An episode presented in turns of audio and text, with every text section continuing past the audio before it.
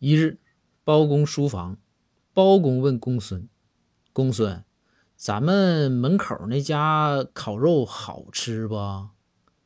公孙回道，大人，他家呀，不灵不灵。包公就乐了，包公就说，公孙，你呀，好好说话，行不行？好吃就说好吃，不好吃就说不好吃，你卖什么萌呢？